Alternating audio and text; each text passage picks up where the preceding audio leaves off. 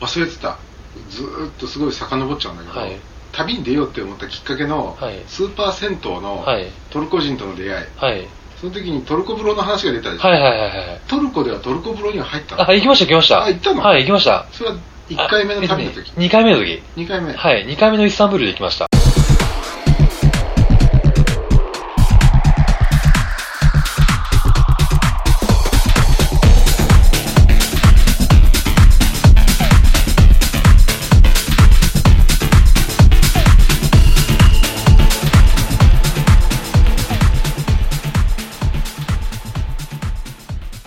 えっとですねうん詳細に申し上げます。詳細に申し上げる前に全部言っちゃう 、とうあの、赤すりですね。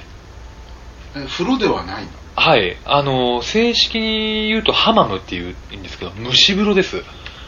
あサウナサウナですね。うあん。サウナサウナをちょっと温度下げた感じで、へで、あの、赤すりしてもらえるんですよ。え野郎に。うん胸毛もじゃもじゃで、あひなんげぼかうそぼうういうの。写真は見たことあるような気がするなあの、それこそオスマントルコ時代のうん時に作られた ハマム、僕、トルコで一番古いハマム行ってへ、えイスラム建築ってタイルよく使うんですよね。もしもモスクの中もタイルとかガラス細工がすごい綺麗になってて、あハマムの中もタイルがすごい綺麗になってて、ーあの模様とか、まあ、イスラム教は偶像崇拝崇拝が禁止なので、うんあの神様とかそういうのはもちろんないんですけど、うん幾何学模様っていうんですかね。あそういうのがー、モザイク状モのザイクはい。ああいうのがすごく、あもうモスクの中も全部あって。あーじゃあまあ話も、もはい元戻しましょうえーっとどこだっけブタペストだ、はい、ブタペストブタペストね観光は、あの、特にはしてないんですけども、うんとりあえずブダペストでは、ちょっとやっぱりゆっくりししたい気持ちもあったりうんしたんで、ほとんど観光してないんですよ、本当に。で、でも、温泉だけは行こうと思ってうん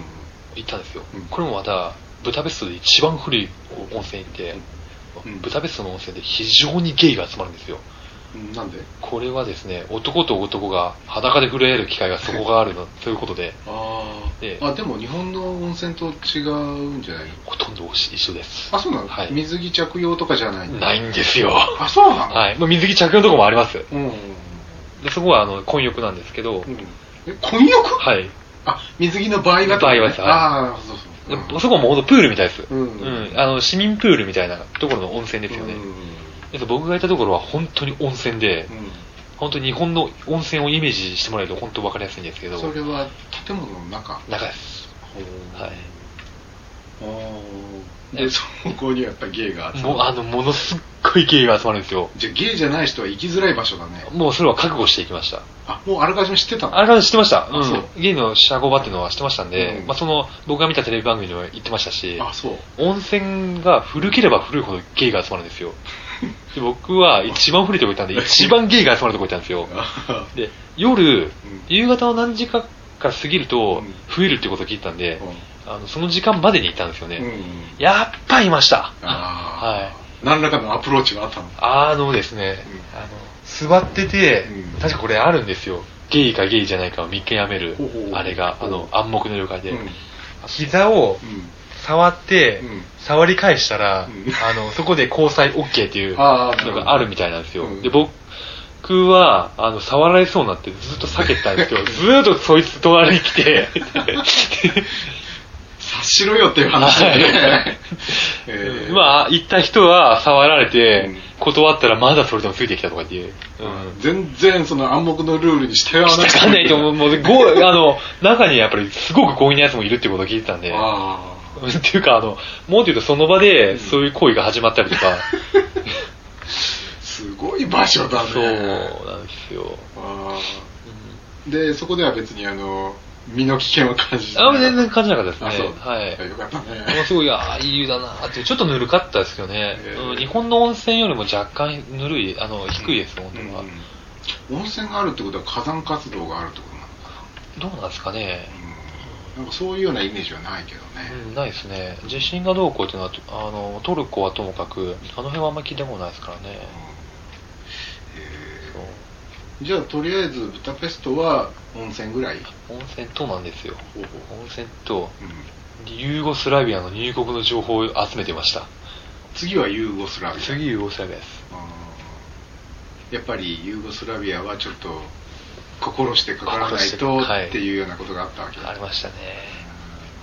でなんかいい情報は手に入りましたかいや、全然なくて、余裕余裕という言葉ばっか りで、余裕余裕はい、大丈夫だよ、そんなの。てか、なったら倉田の、うわ、運悪いみたいな。ああうんやっぱりそのブダペストにもバックパッカーたちはいるのあ、います。でやっぱりそういう人たち同士ではい情報交換みたいなのそうですね。へーあのー今ないかもしれないですけど3つぐらいあの集まる宿があって、うんで僕そこ3つ泊まってないんですけど、うんもう一つの格安の宿ですねブダペストの中で、うんそれも30人部屋とかするとこなんですけどでそこで、あのーいろんな人から話聞いてへ大丈夫だよとー思うんって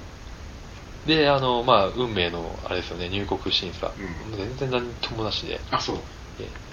はいやっぱり例によってその電車の中での はいスタンプポン、はい、スタンプポーンです。はい。あまりにも開けなかったんで、うんちょっと表紙抜けしちゃったんですけど、うはんわざわざ情報収集したのねい、したのにって。まあでもよかったね、はい。えーまあ、その中ででもちょっとあの、怖い目あってるんですけどね。え何コンパートメント一人で使ってたんですよ、僕。うんで、ブダペストを夜9時ぐらいに出て、国境通過したのが夜中1時ぐらいだったんですよ。で、通過してまたやっぱ眠いんですぐ寝るじゃないですか。うんで、寝て、なんかもぞもぞするなってパッて目開けたら、うん男の人がうん僕ジャージ着たんですけどジャージのちょここ上げてたんですよあのジャージをチャック下げてたんですよえ自分の下げられて下げられてたんですよその現場で目が覚めた目が覚めたんですようわうわーって言って言ったらなんかニコってしてドワーって逃げてたんですよなんじゃそりゃ で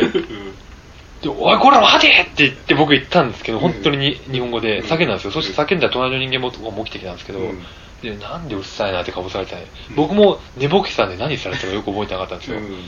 何されてたんだろうって我帰ってちょっと考えたら、うんゾッとしたのが、うん僕セーフティーバッグって言って、シャツの下に30センチぐらいのパスポートケースを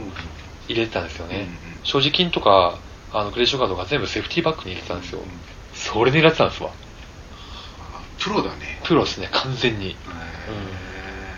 でもよかったねびっくりしましたよあれはその時に取られてたら今ここにいないかもしれないはいクソユーゴスラビア